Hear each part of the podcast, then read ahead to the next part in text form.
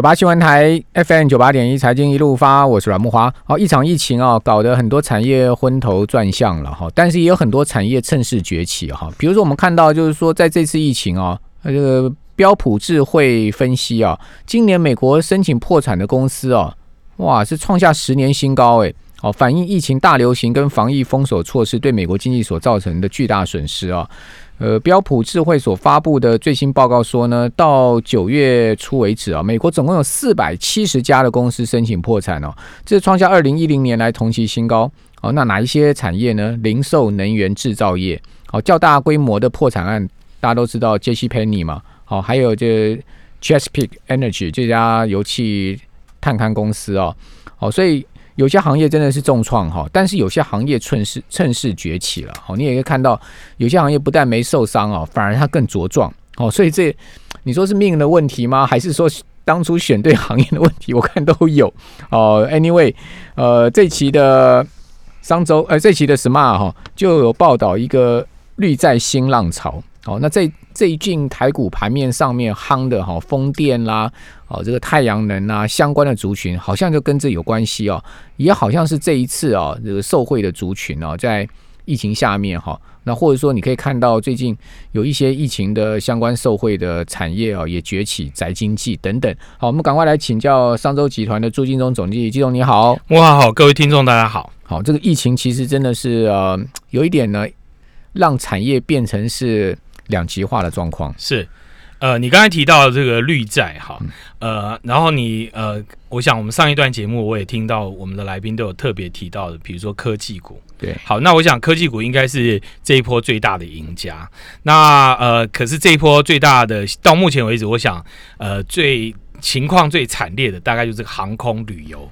这些产业，能源业，好，能源业，传统能源业，传传统的，就是这些传统的业者，到现在为止，比如说，我想，呃，我认识的很多旅游业的老板，他们到现在，他们已经都看到二零二三年了，他已经不是看二零二一了，二零二二，他们都觉得可能机会都不大，到要看到二零二三，所以，那你你看到这这这个逼着他们也要开始去做改变，那那。因为国境没有开放，因为航空旅游没有办法像回到过去。那比如说像我们最近看到 Airbnb 的这个董事总经理，他也出来讲，他说即使 COVID nineteen 过去了，即使疫苗出现了，他也觉得旅游业不会再回到从前了。好，那那意思是什么？就是说整个旅游业开始都出现了一些质变。那意思就是我们过去就是一台很大的飞机，把一群人几百个人载到。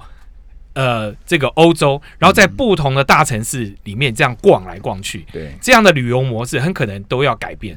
好，因为你大家都会担心群聚、担感染，呃，认为社交距离变得很重要。那即使你有疫苗出现以后，大家可能都还是会害怕有会不会有其他的疫病出现，所以他们都认为整个产业都在改变。好，那这个时候，我觉得你看到科技业，我我觉得我很佩服科技业者哈。呃，科技业不止股票涨很多，他们对于未来的企业的想象，还有营运模式的改变，他们都想非常久。对，呃，我我举个例子哈，呃，我们提到这个绿债，各位你知道吗？全世界发行的最大的一档永续债券，嗯，八月份发行的，谁发的？是这个 Google 的母公司阿发贝发的，他发了五十七点五亿美金，嗯，五十七点五亿美金是什么概念？我们的 OTC，我们有柜台买卖中心，我们也发绿色债券、永续债券。我们我们永续债券才要开始，绿色债券我们发了。我们过去历年来发的所有债券总金额加起来，到目前为止大概一千多亿台币。对，还不没有 Google 这一档大。嗯，Google 一档就是把我们台湾所有的加起来总和，还没有 Google 这一档大。嗯，可这一档。债券哈，我们最近去看他，他做做了哪些事情？他发这一档五十七点五亿美金的债券，他做什么事？我们看到，呃，Google 最近要来台湾设它的所谓的第三个这个 data center，嗯，那呃设设在云林，好，然后那于是就有很多人批评说，哎呀，这个 data center 这个很耗电。好，那耗电，然后那他雇佣的人数又不多，可是 Google 说，哎，我都我用的这些 data center 我都是用绿电，我都用再生能源生产的电。那各位，你去想，Google 去买这么多电，这些绿电，这些绿电怎么来？各位，他发的永续债券里面第一个项目，他就是要处理能源，如何做到节能。他希望他 data center 里面用的所有的装置全部是节能的。那这些节能的能源装置怎么发展？怎么发？怎么去生产出来？他需要用这样的永续债券去做。他希望去投资呃全世界的绿电。那这样的绿电，甚至购买绿电这样的钱从哪里来？他发这样的永续债券去做。好，那。你看到的，我看到它总共里面总共有大概八个大项目，其中大概六个项目都跟它的本业有关，都是做能源。他甚至去买电动车，但是他后面他就去开始做一些做。我们现在所谓让整个社会能够平衡，什么叫社会能够平衡？就是我们在这样的金融海啸之后，乃至于到现在，大家会不会发现一件事？当利率降得越来越低的时候，是富人越来越有钱，对，穷人越来越穷。嗯，这一次被失去工作的大部分是穷人，嗯，所以 COVID nineteen 对穷人的打击是双倍的。但是对富人，其实是他创造财富的很好的机会。好，那为了平衡这件事，Google 发的永续债券里面，他还要去支持建设所谓的买得起的房子，他要去支持社会上买不起房子的人去买得起房子。这个跟 Google 的本业已经没有什么太大关系，但他要去做绿建筑，甚至去做这样的一个社区友善社区。还有一个更妙的，他其中有一个专门的项目，他要去做什么？支持黑人社区。任何黑人社区里面的这些服务黑人社区的中小企业，Google 用发这样的债券去支持他。黑人的创作歌手，他在网络上创作的电影、这些商品、这些故事的内容，Google 要用发行的这个永续债券的钱去支持他。各位，你去看一下啊。这样的科技公司，他不只照顾他自己的本业，他未来他去想，他未来十年他要买多少绿电，他要做多少节能的措施，去发展他的云端的产业。可是他用什么？用资本市场的钱来支持他。嗯，他同时去彰显他看重的社会价值，他希望。人人买得起房子，他希望黑人的权益要被保护，他希望第三世界的中小企业要被扶持起来。那这些中小企业被扶持起来以后，他们可以买他更多的云端设备，所以他要去支持这些中小企业。那这些钱，他甚至都用这个债券的钱去支持。那所以我们看到是什么？就是永续这件事情在 COVID-19 之后被大幅的提出来讨论。那特别是欧洲。欧洲都出现了很多，他们认为政府在做振兴的时候，应该做绿色振兴，对，而不是一个我们传统只是为了赚 EPS 的振兴。所以你看到的现在在做生意的模式，呃，这些大型，那特别是像 Google 这样的领导型的企业，他们在思考事情，他们在看整个世界发展的未来，在 COVID-19 之后，他们的想法是不一样的，那以至于反映在资本市场也是一个不一样的。态势，嗯，那我觉得这样的一个趋势是很值得台湾的企业来借鉴，甚至我们的投资者也开始要去注意这样的一个趋势。好，其实这个所谓绿色债券哦，是金管会还蛮用力在推的嘛，对不对？好，可是感觉起来成效并不是这么好，因为你刚刚讲说，Google 一档这个绿色债券的规模就已经超过台湾有史呃，就是有有这个商品以来就是这个募集的总额了，对不对？对，那这个为什么台湾？好，这个效果没有那么好。这个其实是蛮有趣的哈，因为我们过去定位叫绿色债券，那绿色债券它一定是要关心环境的这个东西，所以它把范围拉的比较窄，有点跟永续的概念是一样嘛。对，那但是我它现在开始发展永续债券，对，所以未来 OTC 他们要开始推永续债券，哦，好，就绿色债券它就相对它是比较 narrow 一点，它是比较跟环境有关的。那所以你看到现在全世界，特别在亚洲国家。我们呃亚洲国家里面这几年推永续债券，好，包含绿色债券，这个永续是范围比较大一点。这个永续债券推最多的是哪里？是中国。中国推了大量的永续债券，还有绿色能源债券、绿色的债券，因为他们发觉，因为中国还要买大量的石油，这个对，如果中国的车子更多，他们买更多的石油的话，整个经济都被拖垮了。所以他们希望雇呃更多的。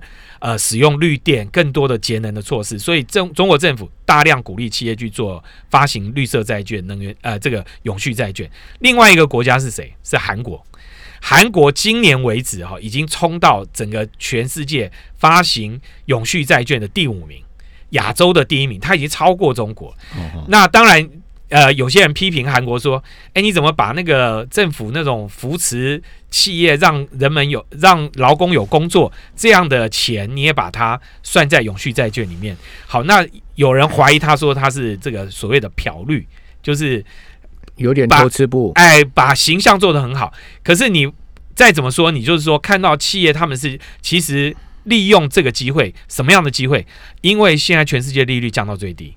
所以，当你今天发一个公司债，一般的公司债，跟你发一个永续债券，你去支持一个特定的目的的债券，诶，其实你过去在发永续债券的时候，你可能的利率相对要比较高一点，或者呃，大家还搞不太清楚。可你现在在这个利率很低的时候，发债变得很方便的时候，这个很有历史的机遇的时候，你去做一些特别的事情，好吸引一些投资人来认同你。那我们觉得这个是非常聪明。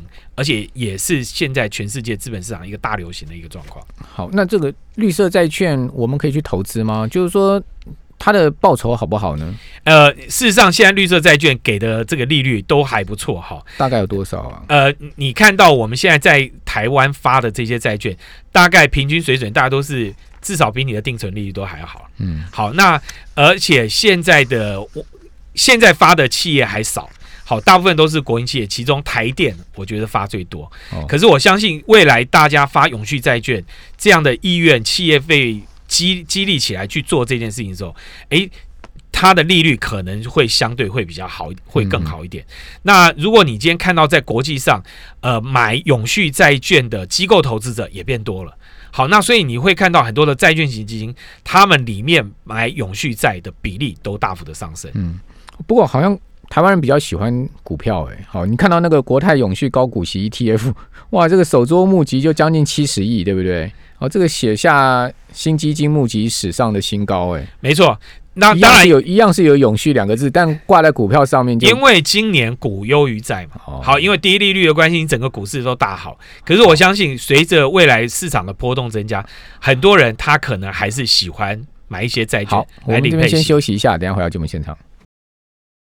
九八新闻台 FM 九八点一财经一路发，我是阮木华。在我们节目现场的是商周集团的朱继东总经理。刚刚继东跟我讲说啊，这个南非币啊，呃，前一波升上去啊，但是最近又贬回来。我刚刚看了一下，啊，真的，因为好久没有看南非币了哈，就发现南非币啊，真的是非常大的一个波动哈。那今年初的时候，南非币对美金是十四点五啊，哦，曾经一度是贬到了十九点三四啊，这贬得非常凶啊。哦，那之后呢？呃，南非币就回升到十六块附近哈，然后又回到了十七块，将近十八块。哦，最近大概在十七块附近哈，也就跟年初的位置其实还差了很大一段哈。那据说呢，有很多的人去投资南非币的相关连接的商品了哈，比如说南非币计价的基金，哦，或是说南非币计价的保单，哦，那似乎呢在汇率上面都亏损的蛮多的哈，这因为。这样一算的话，汇价都亏损了一层两层之上了，对不对？所以说这些保单或基金的获利，可能早就已经被这个汇率亏损给吞噬，可能甚至还有人是杠杆的哈。那这个到底怎么回事呢？其中，呃，我最近听一些那个 sales 跟我讲，他说在很多，因为台湾人很喜欢配息，对。那另外就是台湾人，因为尤其是这个中南部的很多投资者哈。搞不太清楚这些配息型的商品，大家就是大家都只谈高配息，但是没有去看总报酬。嗯，因为你把这个你的汇率算进去以后，你的总报酬很可能就像刚才你讲的，完全被吃光光了。好，那可是过去在呃这个南非币的波动没有这样大贬的时候，那很多人就是说，哎，这个反正南非币已经打到历史的低点。所以再贬的空间有限，所以就鼓励大家进去买。那买完以后，期待一个高配息。那于是呢，为了期待这个高配息，甚至鼓励大家什么？你去买了这个保单，然后再去融资，把保单拿，因为你保单借款，对，保单借款再来去缴保费。对，所以就是这样一个高杠杆之后呢，创造你的配息收入。那我们也看过有人，呃，就是多年前也有人，甚至是把房子。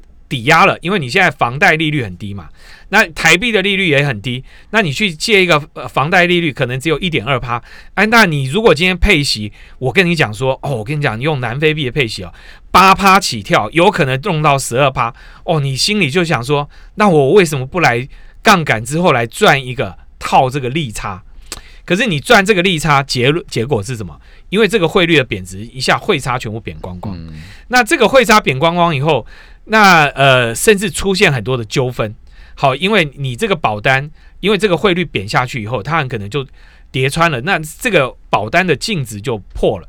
那所以这个保单甚至被断头。好，那这个中南部有一些投资人都因此而受害。嗯，那所以我们在这一期的月刊里面，我们就特别提提供给大家一些观念，就是大家期待高配息。事实上，如果你今天把呃这个平衡式的基金，好，就是你你你你只要容忍一些股票的投资，容忍一些些股票的波动的风险。那可是股票的波动风险是，你看短期单一年度看它波动很大，但你一旦把它拉到三年五年，这时间一拉长以后，其实股票的波动的风险它其实就大幅的降低了。好，那所以我们也特别介绍大家说，你不要那么害怕呃高波动，那各位应该用长期投资来取代。一个名目上的高配息，嗯，所以你不要为了高配息而铤而走险去买所谓的很多的杂币，好这种小的货币，那反而你现在是在这个汇率波动巨幅波动的时候，你反而容易造成你的亏损。好，那那你这个时候你应该怎么做呢？你应该是用长期投资的角度去买一些这种资产配置型的基金、多元收益型的基金，你把它长期持有。那甚至我们台湾的一些平衡式的基金，好，这些台湾投信发的平衡式基金，你把它拿拿我们这我们看我们这一期有特别帮他选十年的累计报酬率，有的都到一百九十三趴。嗯，那像这样的基金，你把它长期抱着。好，那他虽然碰到金融海啸，他虽然碰到欧债风暴，他虽然碰到这个 COVID nineteen，可是跌下去之后，他可能回来的速度也很快。那因为你这样做长期的投资，你累积的报酬率可能比你那个配配息单单看配息率好，这样去投资啊更稳当，嗯，而且你不会踢到铁板。好，那不要去做这种融资高融资杠杆，然后为了去赚这个高配息。嗯，所以我们希望希望大家真的是，我们这一期提供了很多的基金，很多这种低波动的基金，甚至是防御型的基金，你把它长期持有，你甚至用一些公用事业的基金，你去赚配息。好，那我们看到这些美国的公用事业的基金的配息率，他们都会比一般的股票的配息还要高。那所以你你今天用这样的。稳定的商品去赚长期的配息加股票的利得的话，我们觉得会比你去做这种高风险的配息哈，要相对来讲是安全很多。所以，那我们也趁这个机会给大家可以去提供一个参考。大家在做资产的，应该去检视一下，特别是在三月、五月大跌之后，那五月到八月这边又一个大反弹。那你应该去把你的投资组合拿出来好好检讨一下，看看你这中间是不是过去为了要高配息，你买了很多高波动风险的商品，然后甚至你做了很多高杠杆的操作。那如果可以还来得及的话，你赶快去做一些调整。好，那这样的调整，接下来应付波动市场的波动，那你可以用长期持有的方式降低它的波动，那让你赚进一个比较稳定的收益。好，这个南非币哦，非常大波动，而且长线是走贬的哦。因为我刚把它的月线图调出来看哦，二零一一年的时候，大概差不多十年前吧，南非币是这个一块美金啊，兑六点五二南非币。好，你知道到二零一六年的时候，它就贬到多少吗？从一块美金兑六点五二哈，它贬到了十八点二。你看，从六点五二到十八点二哦，这几倍啊！然后呢，今年最低的时候，它曾经一度贬到十九点三四。好，这个所以也就是说，你在二零一一年的时候呢，你一块美金可以换六块多啊！你现在一块美金可以换将近快二十块南非币啊！没错，那你就知道南非币贬的真的是不像话了。那你想看，如果说你今天的商品啊，你是用南非币连接的保单也好，基金也好，就算这些商品本身的投资是有赚钱，你恐怕。哦，这个汇率上亏损呢，也弥不了这个商品本身的赚钱。好，更何况就像刚季总讲，如果你今天是用房贷，好，你把房子去借钱，然后去投资这些商品啊，你说冲着这些呃跟你讲这些商品好的人说啊，他有月配息啦、季配息啦，哦，你就等于说你把房子呃去贷款，然后呢，你就可以拿一个退休金，好，类似这种概念了，好像 以房养老了，是吧？啊，结果呢，你可能。